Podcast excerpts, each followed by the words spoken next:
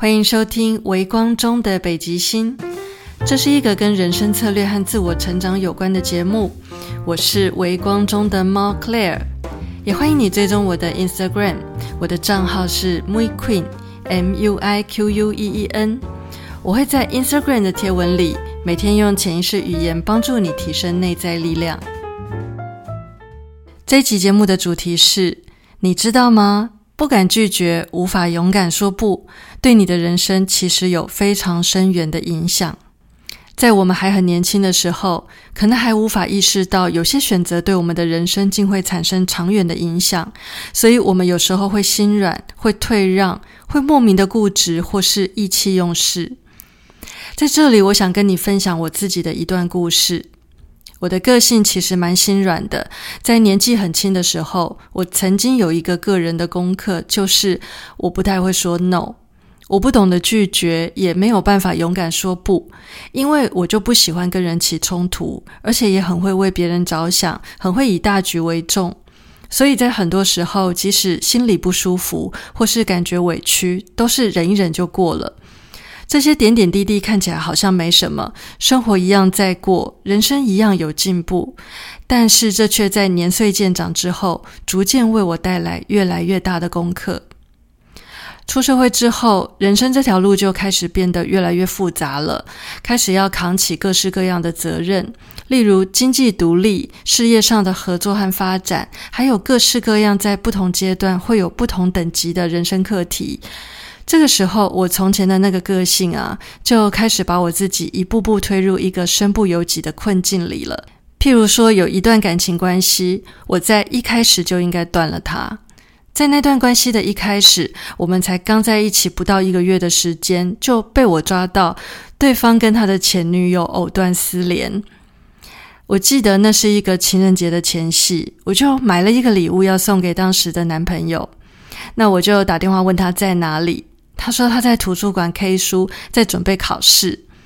那我就想说，我去图书馆找他，把礼物交给他嘛。结果不管我怎么讲，他都不让我去。啊，最后是他跑一趟到我在的地点来找我。当时的我不疑有他，直到几天后，我在我住的地方捡到一张计算纸。那张纸的背面呢，是我当时那个男朋友跟另外一个女生的笔记。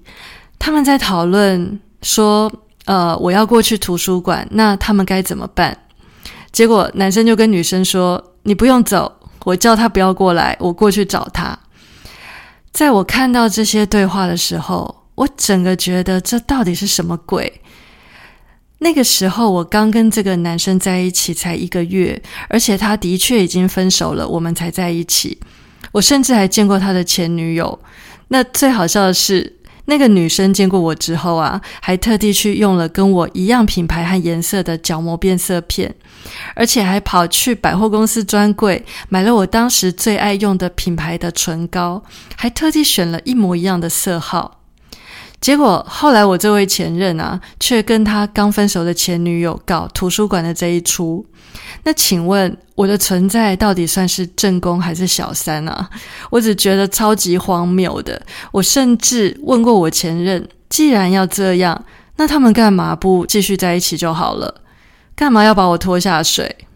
从那个时候开始啊，我对他刚萌芽的好感就这样彻底被踩熄了。其实从那个时候开始，就注定我跟他是没有未来的。你知道吗？两个人不适合就是不适合，在一开始就不适合的话，人生走长一点，有很大的几率是更加的不适合。很可惜，当时的我太年轻，不懂得这些道理。太心软，不懂拒绝，没办法勇敢说不，这些课题也都还没有完成。我甚至没有意识到我自己身上有这些议题。再加上对方真的很擅长拉拢我身边的所有人，也很擅长用一些共同去做的事情，把两个人牢牢的捆绑在一起。关键的时候，他会装可怜，也会把话讲得很严重，来逼我不敢狠心分手。所以我没有在一开始就跟随自己真实的心意离开他，后面就像滚雪球一样，想要再脱身就越来越困难了。但是在我们每个人的生命里，设定好的一些重大课题，总有一天是要完成的。如果早一点发现自己正在做某个功课，那最好在第一时间就咬牙把它完成，不然这个功课只会一次比一次更放大，直到有一天，这个功课会演变成大到让你无法忽视，并且非常迫切的需要去解决它。相信我，你绝对不会想要经历到那一种天要塌下来的状况的。所以最好一发现功课，就趁他还小的时候想办法完成它。在我年轻时的这段感情，让我学会非常非常非常多的事。譬如说，如果对方要死要活，那都是他要为自己的生命负责的事。我不能因为对方以死相逼，我就把我的一生幸福给赔进去了。所以，如果再重来一次，我会把对方的要死要活跟我们要不要在一起这两件事完全分开来看。我可以寻求对方身边家人朋友的帮助，让这些前男友身边的人去支持他。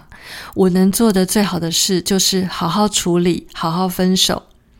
而且话又说回来，一个会以死相逼、会装可怜、会说话吓你的人，绝对不会是好对象。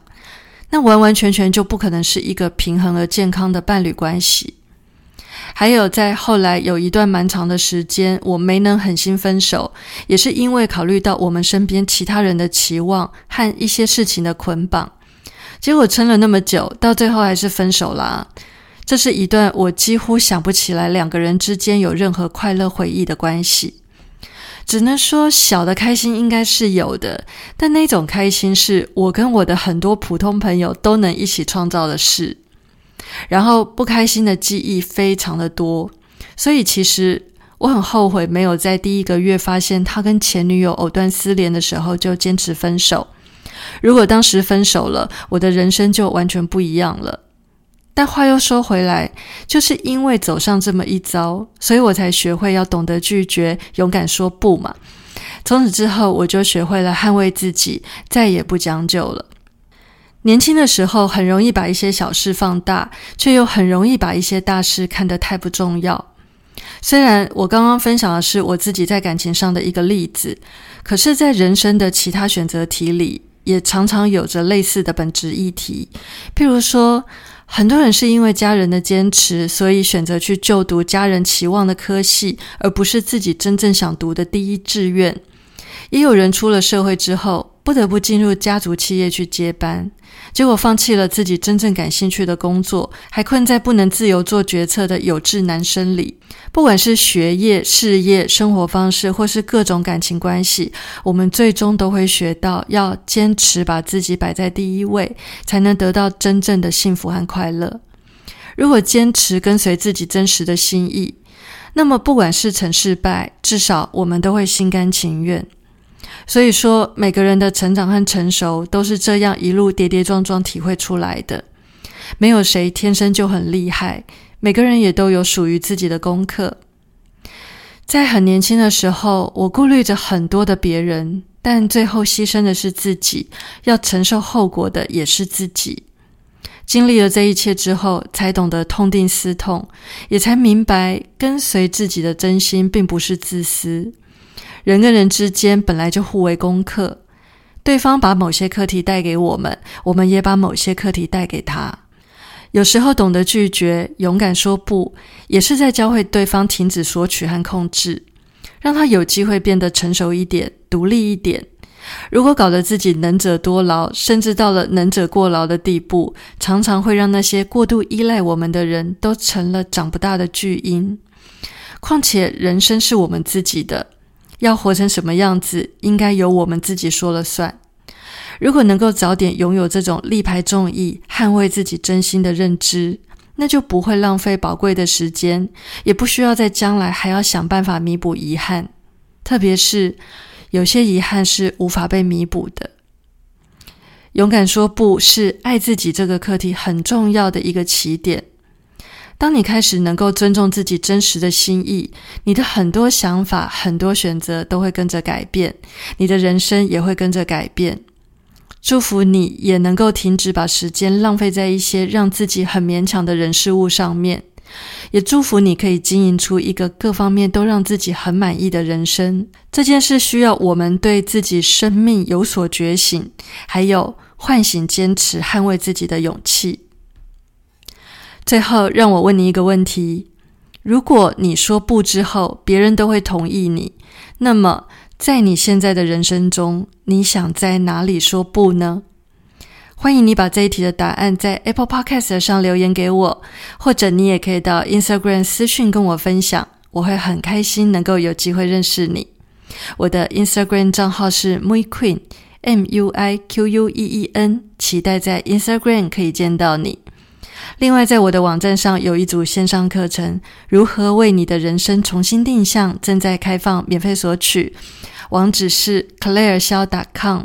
c l a i r e h s i a o 点 c o m，这个课程一共有三堂，随时注册，随时开始，无限回放，适合感到迷惘、正在寻找方向，或是想要重新再出发的人。